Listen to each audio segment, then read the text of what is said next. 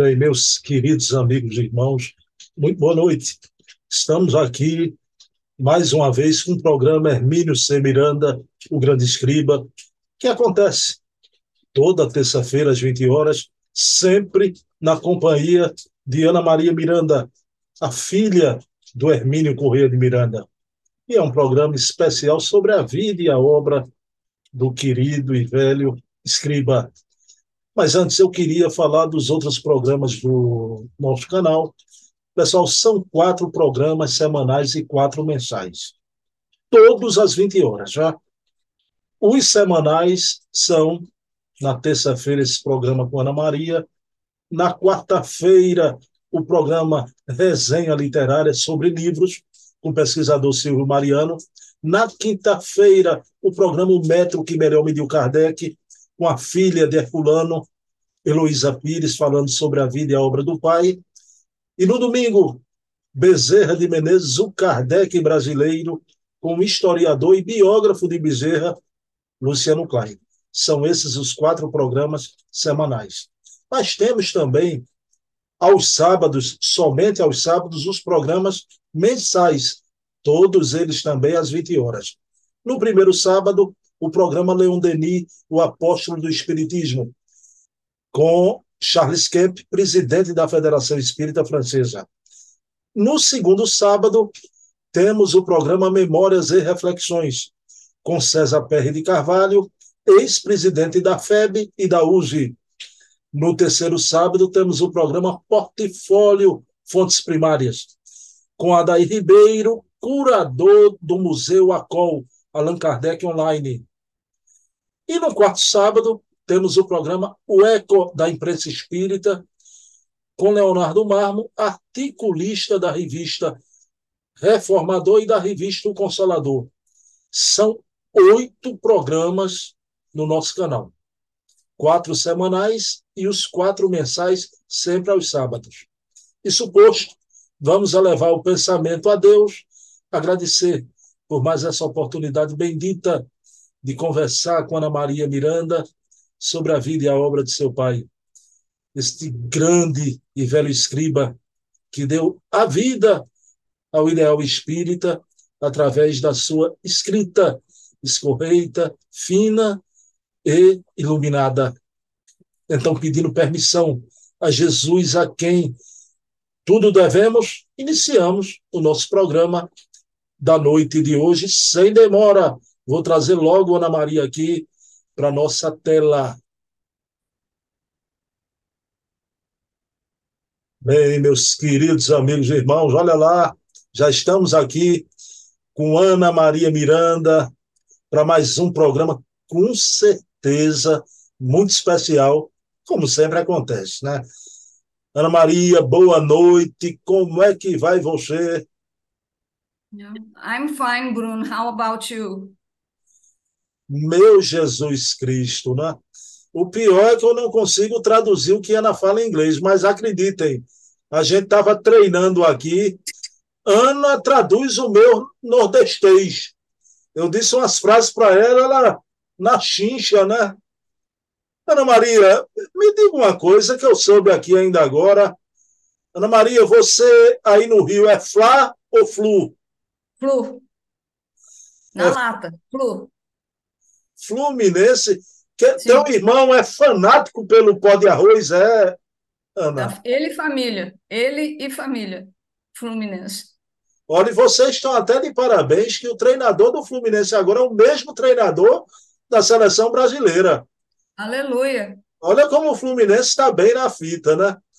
Ô, Ana, mas diga uma coisa aqui. Você me revelou também aqui, conversando há pouco comigo, que nos Estados Unidos você é torcedora do Yankees. Que esporte Sim. é esse, Ana? É o beisebol, né? O beisebol e tem o, tem o, o, o futebol, que é aquele todo paramentado, que joga aquela bola oval, aquele negócio, né? Aquilo eu não entendia muito bem, não, porque eu era criança ainda, né? Mas o beisebol é aquele que bate com a, bo a bola, né? Aquilo eu era apaixonada. E tinha os Yankees, que eram os de Nova York, e os Dodgers, Eu torcia pelos Yankees, farada. Nossa Senhora, era, era uma festa quando os Yankees ganhavam. E eles ganhavam quase sempre. Eles eram o time de Nova York. Me mata uma curiosidade. Você, alguma vez, com o professor Hermínio, viu um jogo ao vivo do, dos Yankees? Não, nunca vi, porque são coisas que eu nunca vi. Foi um jogo ao vivo. Nunca vi também uma piscina nos Estados Unidos. Nunca vi. Eu fui ver piscina pela primeira vez num navio. Papai não deixava a gente ir à piscina frequentar, porque na época graçava lá nos Estados Unidos a poliomielite e era muito transmissível pela água. Então papai não deixava a gente chegar nem perto de piscina. Então eu, nunca, eu tinha loucura para ver uma piscina. Ô, Ana, me, me mata uma curiosidade. Você não ia, mas gostava, assistia os Yankees o professor Hermínio, mesmo sem diletantismo, ele via com você, mesmo de forma rápida, alguma partida dos Yankees? Não, não. Ele, o papai não era assim.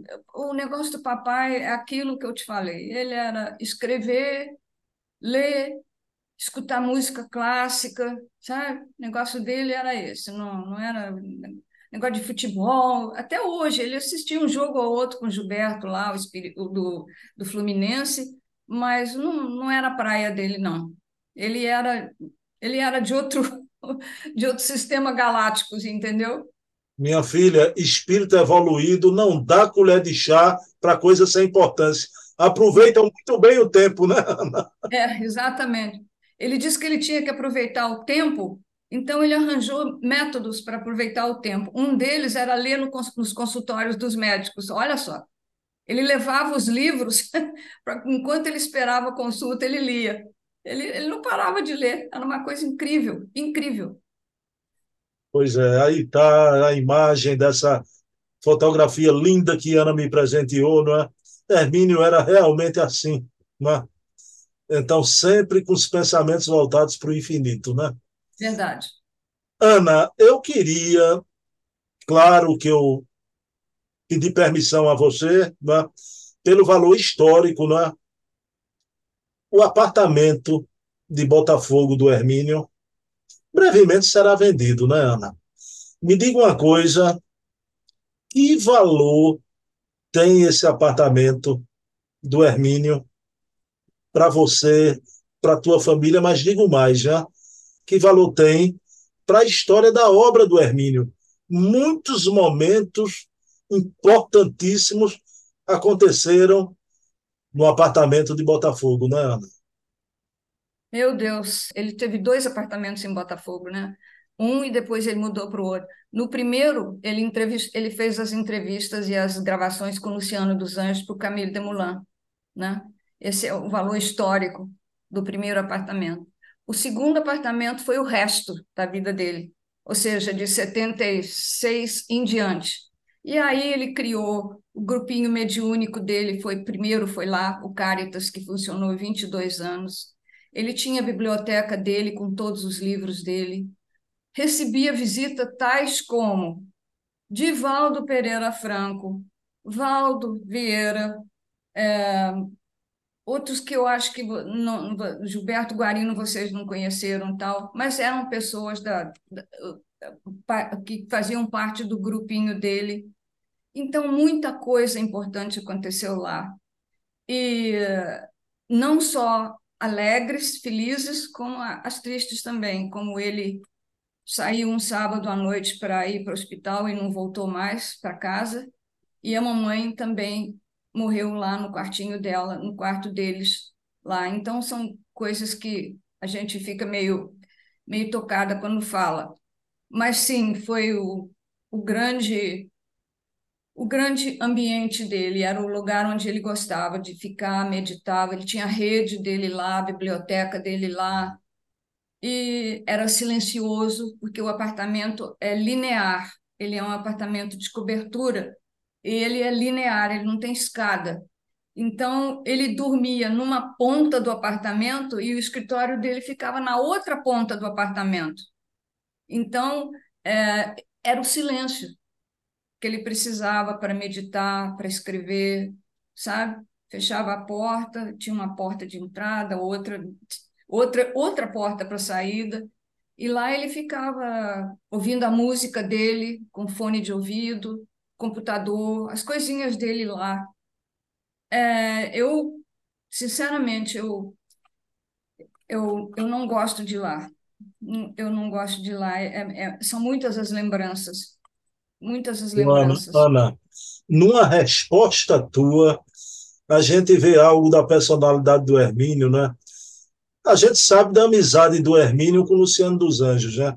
O Luciano rustenguista, o Hermínio anti-rustenguista, mas isso não atrapalhava, né? Você citou aí agora, a gente não vai entrar no mérito, tá? Eu só vou citar porque o movimento espírita conhece essa história, né? O Hermínio, o melhor amigo da vida do Hermínio, mencionado por você, foi Divaldo, né? Foi. Outro grande amigo foi o Valdo Vieira, né? Aí veja esse traço do, do professor Hermínio. Ana, o movimento espírita sabe sobejamente que o Valdo e o Divaldo não se davam bem. Muito mais pela personalidade do Valdo Vieira do que por Divaldo. Né? O, Divaldo, o Valdo Vieira era um crítico ao Divaldo, mas veja bem, o Hermínio, problema deles. O Hermínio ah. tinha grande amizade por um e por outro e recebia ambos né, no apartamento de Botafogo, claro que em momentos diferentes, né, cada qual. Ah. O Hermínio é realmente. Você, quando dá uma resposta, Ana, saiba que aquilo tem um valor que às vezes a gente nem, né, nem alcança, viu? É, isso é, é uma informação histórica. É, o, inclusive, inclusivemente, né? O Valdo Vieira foi quem disse para o papai que ele tinha sido filho do papai como Robert Browning. Pois é. Sabia dessa? Pois é. Lá na, lá na casa do Chico, em Uberaba. É. Ele falou para o papai. Papai disse assim, ué, mãe, eu te conheço. Papai foi conhecer o Chico. Chegou lá, ele viu aquele homem alto, de óculos, tá? jovem. O Chico e ele estavam é, psicografando um livro. E o papai virou para ele e disse assim, engraçado, eu, igual ele falou com a Lígia, né? Ele disse assim, eu te conheço de algum lugar, mas não não estou lembrando de onde é. O Valdo virou para ele e disse assim, você não faz ideia de quanto você me conhece, porque o Valdo tinha sido filho dele. O Valdo foi o poeta Robert Browning Jr. e o papai foi o pai do poeta, o Robert Browning Sr. Puf, assim na lata. Ou então, digamos assim, não é? no futuro, nos dias do futuro, Deus sabe quando, essa aproximação de Valdo com Divaldo será possível porque o ponto de interseção está aí, professor Hermínio, né? No tempo e no espaço vai aproximar os dois, com certeza, né? E outra coisa, papai não tinha, papai assim não tinha inimizade com ninguém, tá? Ele, ele podia ter um aborrecimento, ele podia ter uma diferença de opinião, mas brigar jamais já brigar jamais. Ok, Ana, e, e, eu acho engraçado que o Luciano dos Anjos tem uma obra onde ele fala sobre esse problema que houve entre Divaldo e Valdo, né? Mas o Luciano dos Anjos aponta, né? Olha o nome dos dois: Divaldo e Valdo. Valdo, Divaldo. O Luciano, muito inteligente, né? Então, faz um trocadilho com, com as palavras, né? É uma coisa muito interessante, mas isso aí é o passado, né? O passado, no plano espiritual, essas coisas são mais fáceis né, de se consertar. Né? Assim a é gente espera. Ana, mas vamos ao programa de hoje. Vamos. Semana passada, que programaço, Ana, né? Os Senhores do Mundo, a gente viu aqui Tutimés, Napoleão, Alexandre. Então, em quatro personalidades marcantes, mas eram homens que ajudaram o mundo, Ana, mas através da conquista, personalidades guerreiras, né? Hoje a gente vai falar de alguém que a menor resposta do livro dos Espíritos, quando Kardec pergunta qual aquele que seria modelo e guia para a humanidade, os Espíritos responderam: Jesus a menor resposta. Da mesma forma, o, o Ernest Renan, diretor do Colégio de França, o grande Ernest Renan, definiu Jesus apenas com a palavra et homo. Et homo. E hoje aqui, Ana Maria vai trazer não os senhores do mundo, os grandes conquistadores através da guerra, mas Ana Maria vai falar sobre o príncipe da paz. De onde você vai aurir isso, Ana? E eu te passo já a palavra. Ok, Bruno. É, peço aos senhores que tenham a maior paciência comigo, porque é, realmente é uma, é uma coisa muito linda. Esse, esse, esse artigo do papai é, foi escrito em novembro de 1969, chama O Príncipe da Paz. E em novembro de 1969, qual é o mês seguinte? Dezembro, que é o nascimento de Cristo. Então, ele escreveu esse artigo praticamente para falar sobre o Cristo, mas não saiu em dezembro. O artigo foi sair em abril. Então, é, vocês façam aí a, a transformação, ou melhor, a, a coloquem as coisas no, no, seu devido tempo, né? Era para ser para o Natal. A última frase de, desse, de, dessa, desse artigo do papai é, é, mais ou menos uma frase de, de Natal. Eu gostaria que deixar isso bem claro. Mas quando eu li O Príncipe da Paz, eu não precisei nem perguntar de quem que ele está falando, porque está tá, tá claro, o príncipe da paz para o papai foi Cristo. Tudo na vida do papai foi Cristo, né? Então eu vou, vou tentar é, explicar em poucas palavras o, o, o, que esse, o que esse artigo quer dizer, ok? Então é o seguinte: papai disse que quando é, eu, por exemplo, estou dizendo para os senhores, quando eu li o, o, Príncipe da Paz, eu falei assim, é um artigo sobre Cristo, eu vou, eu vou mergulhar fundo aqui e ver o que, que foi. E realmente, o amor do papai pelo Cristo é uma coisa tão imensa e tão, e tão imersa no, na, na, nele, no papai, que é, é difícil para a gente dizer assim, ah, papai pensava tal coisa assim, assim, a respeito do Cristo. Não, não é, não é assim, não. Ele não, não podia falar, qualquer frase a respeito do Cristo. Ele tem uma frase aqui que eu acho antológica. Eu vou falar depois. Bom, mas então ele, ele diz que é, há muitas conversas, mesmo depois de dois mil anos, de dois séculos passados, ainda existem muitas controvérsias a respeito da figura do Cristo né, e da sua doutrina.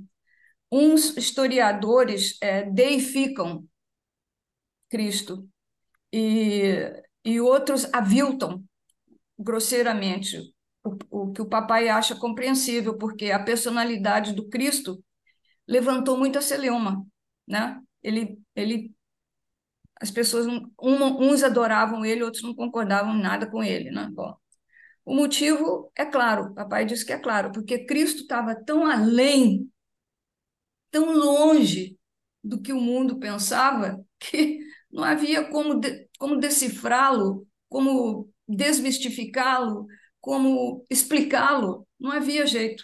Então, cada um falava aquilo que lhe aprazia, mas não era o correto. Né? Bom, então, era, era muito difícil atingir os seus ensinamentos o seu, e o seu caráter. Bom, ele poderia, Cristo poderia, como ele era o Cristo, ele poderia ter vindo lá de cima e pregar para baixo, ou seja, ensinar as coisas que ele queria ensinar de lá de uma posição de relevo, que ele podia ter, ter, ter nascido numa posição de relevo, e pregado para baixo. Mas não, ele escolheu os pobres e os humildes para pregar as coisas dele, porque ele era assim, né? Ele não se importava com política, nem com outras religiões, nem nada disso. O que ele queria era ensinar a doutrina dele as palavras redentoras dele para os humildes, né? Bom, é, quando chegou a hora de ele notar, ou saber, ou se intuir, ou seja lá o que fosse, que ele ia partir para a espiritualidade, né? quando ele ia morrer, ele tentou explicar para os outros que aquilo não era uma coisa absurda, que aquilo era um episódio da vida das pessoas. Era só um episódio, uma fração de segundo da vida das pessoas. E é assim, é, e ele deu esse exemplo. Ele morreu da forma mais rude, mais mesquinha possível e pior, por um crime que ele não cometeu. Passou por tudo isso, né? E, e, e continuou a história. Depois que ele morreu, as, as histórias da vida dele começaram a surgir e os historiadores ou as pessoas que falavam sobre ele naquela época se focaram muito nos milagres, né? E ele realizava, eh, enquanto ele era foi vivo, né, naturalmente, ele realizava os milagres para mostrar ao povo verdades desconhecidas. Os, os, os povos não, não, não, não, não sabiam o que, que eram milagres, né? Então, esse ser que papai diz que mudou o mundo nasceu no anonimato, não lá de cima, ele nasceu no anonimato, ele viveu na pobreza e ele morreu na infâmia, o pouco que se escreveu sobre ele na, na época era, era tido como suspeito. Não, isso não é verdade. Ah, vocês falaram isso, escreveram isso? Não, isso não é verdade. Ninguém acreditava. Bom, então, nesse lindo artigo que papai escreve, O Príncipe da Paz, ele falou que aqueles homens que queimaram, armaram a fogueira para queimar Joana d'Arc, eles se arrependeram eles se torturaram de uma tal forma com a, com a morte dela que eles é que armaram a fogueira para queimá-la, né? amarraram ela na fogueira. Eles se mortificaram de uma tal forma que eles mal conseguiram, mal a, a fogueira ainda não tinha se extinto quando eles estavam assim desesperados. A mesma coisa deve, papai diz que deve ter acontecido com aqueles homens que prenderam Jesus, que maltrataram ele, que bateram nele, que crucificaram ele, né? É, uma vez eu me lembro vagamente de um assunto que surgiu numa das reuniões dele, perdão, foi um dos, um dos espíritos, um dos, dos homens naquela na, na, no dia da crucificação, apareceu numa se apresentou numa das reuniões do papai e disse que ele tinha sido o espírito que pregou o prego na mão de Jesus. O papai ficou atordoado. Mas esse, esse caso aconteceu na reunião do papai uma vez. Bom, então, é, os mesmos, esses mesmos homens que eram cegos pelo ódio né, da época por Cristo, devem ter sentido a mesma coisa. Como nosso amigo Judas, né? Que, que depois de dar um beijo, que é um símbolo de amor, né? Ele levou o resto da eternidade, nós já, estuda, nós já conversamos sobre isso, se arrependendo, né? E, e não aguentou o arrependimento e se suicidou. Mas ele se redimiu, né? E como você já disse algumas vezes aqui, é, é tido como se Judas foi Joana d'Arc, né? Então, completamente redimido, né? E ele hoje faz parte da, das hostes cristãs ajudando Cristo lá em cima. Bom, o papai fala que o forte impacto da história de Jesus, na realidade, começou depois da sua morte. Não foi durante a sua vida, não foi depois da sua morte, que as coisas se agigantaram, as informações se agigantaram em torno dele, explicando o que ele tinha feito, o que ele tinha deixado de fazer, como é que ele realizou, e o milagre disso, o milagre daquilo. E o papai tem essa frase que eu mencionei no início, que eu achei lindíssima. Ele diz assim: seu vulto imenso é daqueles que a nossa pobre visão espiritual somente pode contemplar à distância. De perto é grande demais.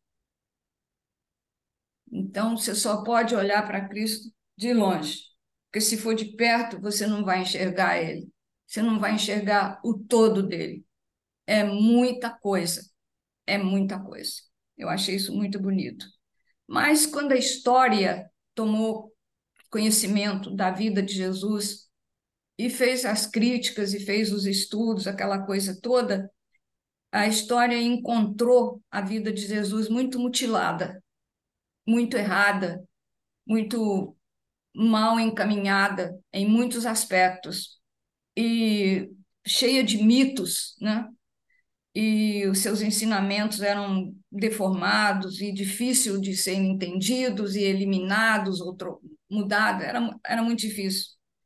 E os historiadores tentaram suprir essas deficiências, né, esses dados, consertar outros que eles tinham tido informações diversas, vim, tinha chegado até eles ao longo dos séculos, né, aquelas informações, para tentar as pessoas fazer com que as pessoas vissem Cristo de uma forma diferente.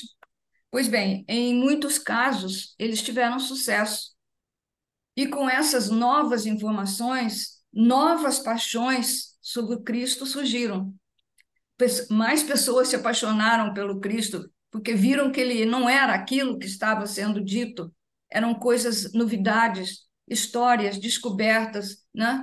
testemunhos, é, espiritualidades né? que falavam do Cristo para eles, eles iam escrevendo essas coisas sobre o Cristo. Pois bom, tem, tinha historiadores que chegaram a dizer que Cristo não existia, que ele era um louco e ele só existia na cabeça das pessoas. Tudo isso foi sendo afastado.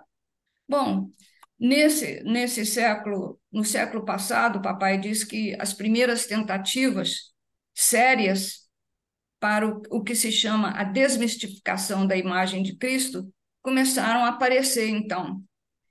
E serviram, os historiadores se serviram de métodos modernos da historiografia, descobertas recentes, novos conhecimentos trazidos por novas pesquisas que pesquisaram profundamente a vida do Cristo, né? e trouxeram é, coisas diferentes, algo diferente, contradizendo o misticismo exagerado.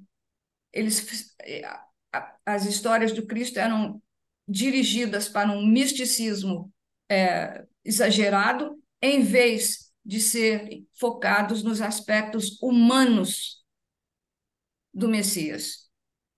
O que era importante era, era focar os aspectos humanos do Messias e não as mistificações, que eles achavam que milagre era uma mistificação.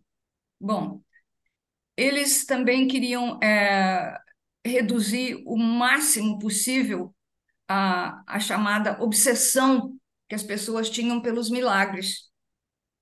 Explicar que os milagres era isso, era aquilo, não era isso, não era aquilo, aquela coisa toda, e tirar aquele impacto emocional dos milagres, que era uma coisa normal para o Cristo.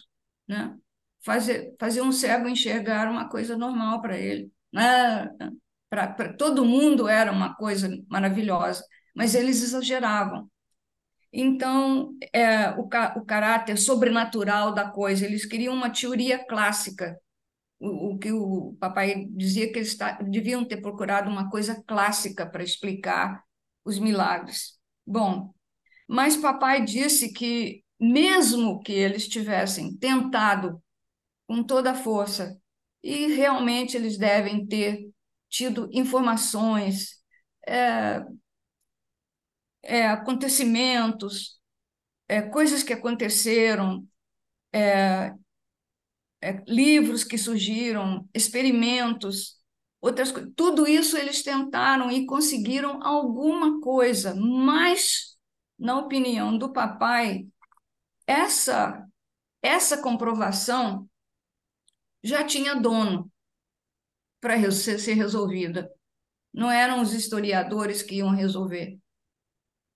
Sabe, ele dizia assim, ele disse assim, isso já estava resolvido e não eram os historiadores que iam resolver, era o espiritismo.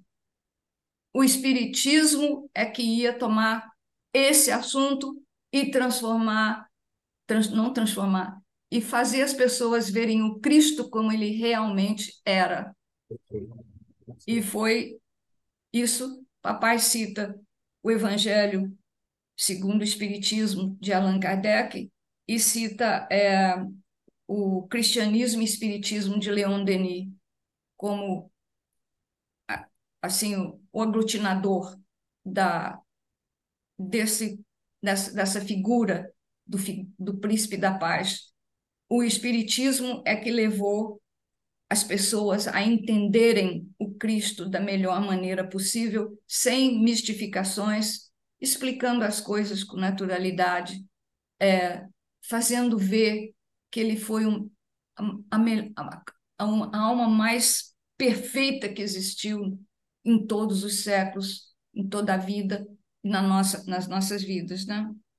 E que o Espiritismo diz que o principal é que a lei é amai-vos, amai a Deus sobre todas as coisas e o próximo como a vós mesmos. Isso é o resumo da vida do Cristo. E essas são as palavras do Cristo o, e o espírito de toda a lei e de todos os profetas. O que mais além disso? Quem mais podia acrescentar algo a isso? Cristo, a lei e os profetas. Então, o papai termina esse artigo dizendo: é, lembrem-se, isso, esse artigo foi escrito para o Natal. Ele diz assim: era o que tínhamos a lembrar já quase no final do segundo milênio, quando nossos pensamentos repousam neste Natal, na imagem daquele que está sempre presente no coração e no espírito dos que sonham com um mundo de paz, de harmonia e de amor. Foi isso, Bruno. Minha querida Ana Maria, que texto lindo, que artigo magnífico do, do Hermínio. Ana, eu queria te fazer duas perguntas, né? Você foi muito feliz e, e, a tua narrativa, eu sei que o texto é do Hermínio, né? Mas como é bom ter alguém que saiba narrar porque não é um texto lido. Ana comenta, e você comenta, Ana, me, me permita dizer, com muita propriedade. Fez Obrigada. colocações aí formidáveis. Veja bem, minha amiga, o Ernest Renan, que eu citei lá, lá no início, ele tem uma obra, A Vida de Jesus, né? Então, ele diz assim, não é?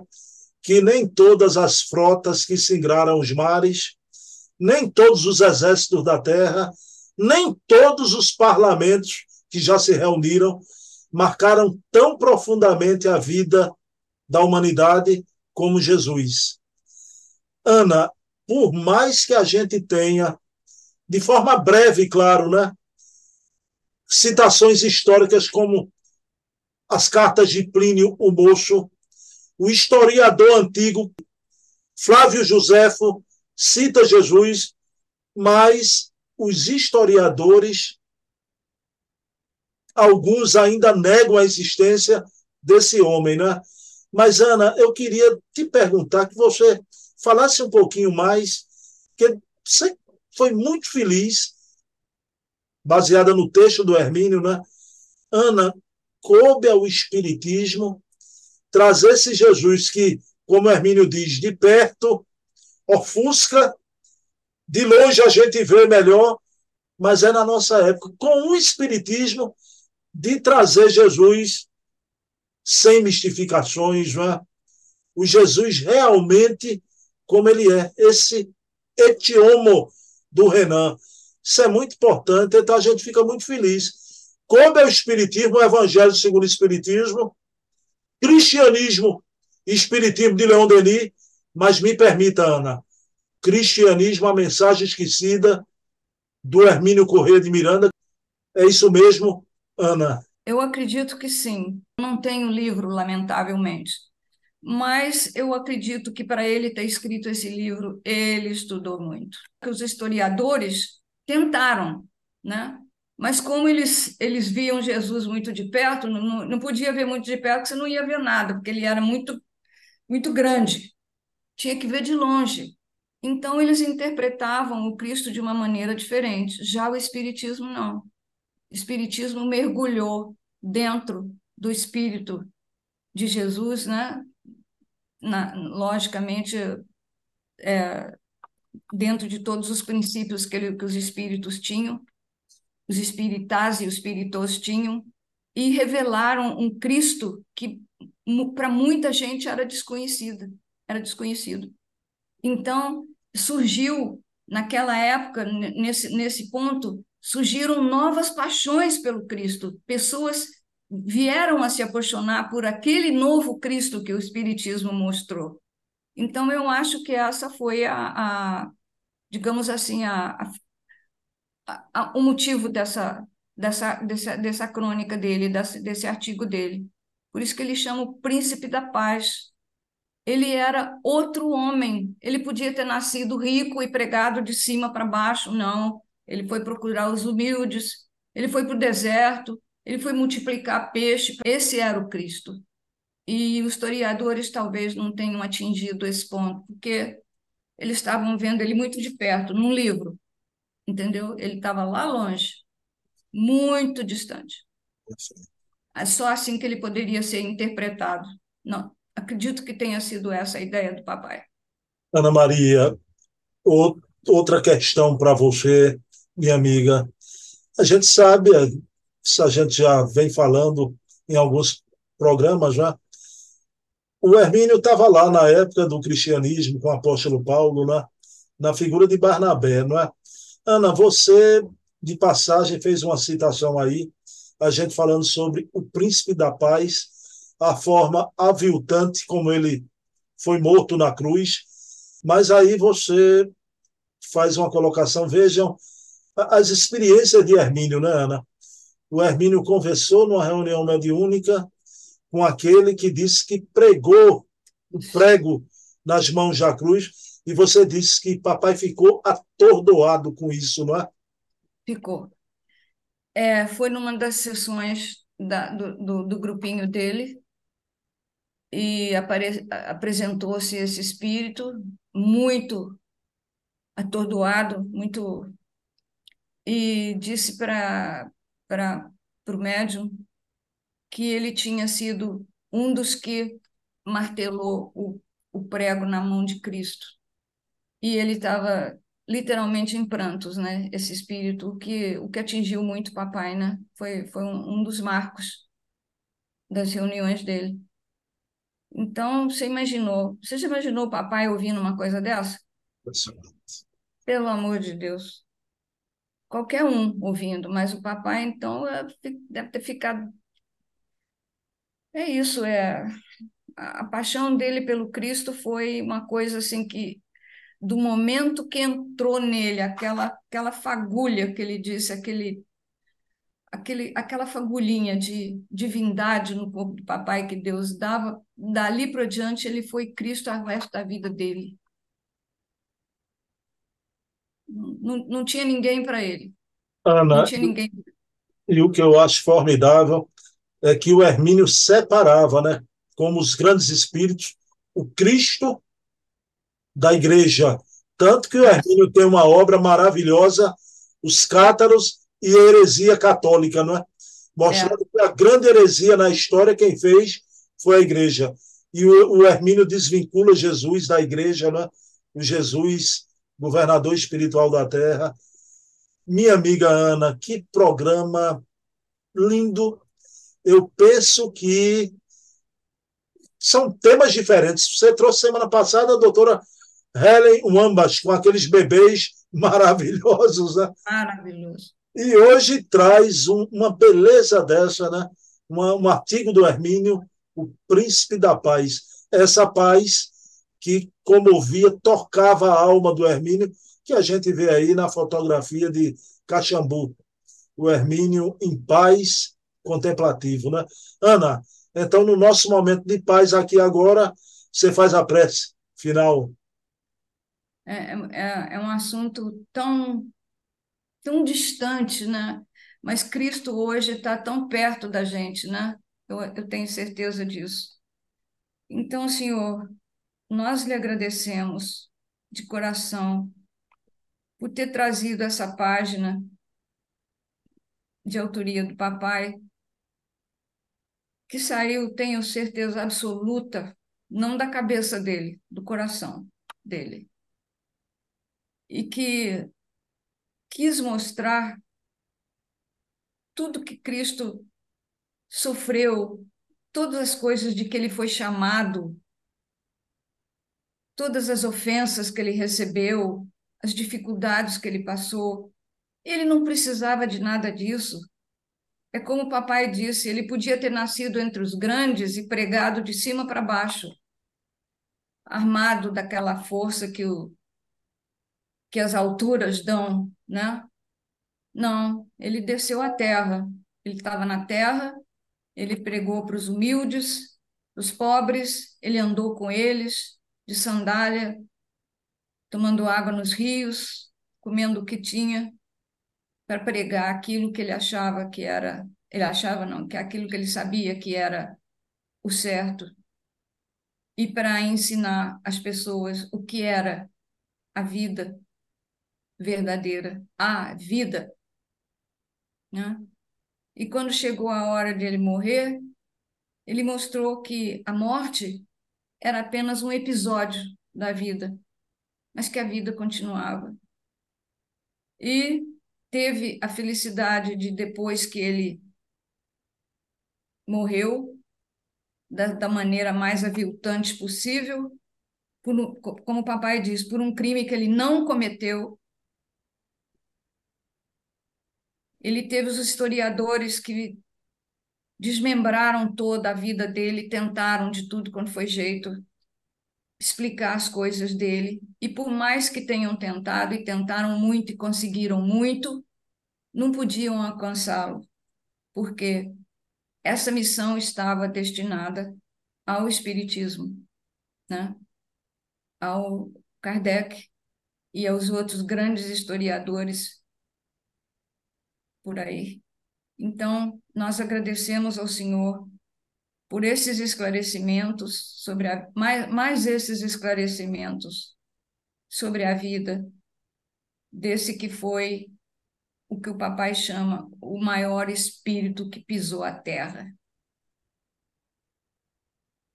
Muito obrigada, Senhor, e perdoe as minhas falhas, como sempre,